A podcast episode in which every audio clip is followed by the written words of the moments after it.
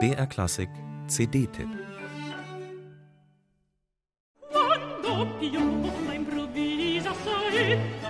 Eine Sängerin, die angriffslustig als Fechterin den Degen führt?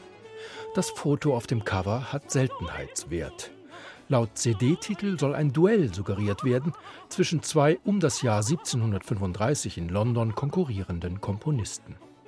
In musikalischen Zirkeln wurde heftig über die Opern der beiden gestritten, als wären auch ihre Urheber verfeindet. Die historische Wahrheit liegt woanders, die Herren Tonsetzer respektierten sich gegenseitig. Heute ist nur noch der Name des einen von beiden geläufig, Georg Friedrich Händel.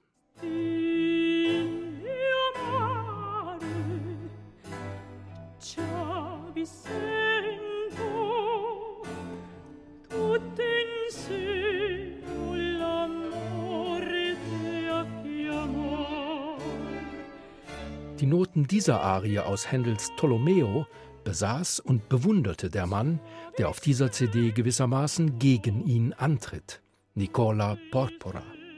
Was man der menschlichen Stimme abverlangen kann, wusste er auch und gerade in seiner Eigenschaft als Gesangslehrer. Zu seinen Schülern gehörten die legendären Kastraten Farinelli und Caffarelli. Etwas derart Experimentierfreudiges, wild Ungalantes wie die Arie des Achille aus Porporas Calcante e Achille hätte Händel vielleicht eher nicht geschrieben. Der Mann aus Venedig hatte offenbar verstanden, warum er nach London geholt wurde, um frischen Opernwind an die Themse zu bringen.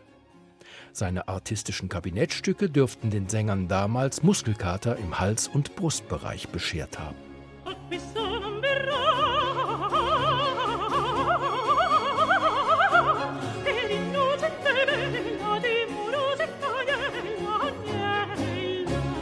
Über die Sängerin auf der CD, Giuseppina Bridelli, ist zu sagen, dass ihr Gesang ein intensives Studium der Noten erkennen lässt.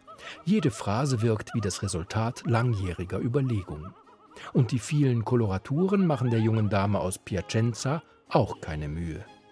Enthusiasmiert wirkt das französische Ensemble Le Concert de l'Hostel Dieu, dem sein Leiter Franck-Emmanuel Comte einen rundum vitalen Vortrag entlockt.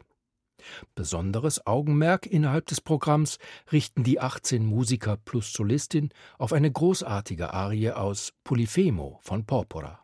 Stolz erzählt hier die Nymphe Kalypso vom Sieg ihres Geliebten über das Ungeheuer Polyphemo. Und das Gefecht, der Komponistenkampf zwischen Händel und Porpora endet nicht etwa unentschieden, sondern tatsächlich zugunsten des Italieners, jedenfalls anhand der hier zusammengestellten Arien.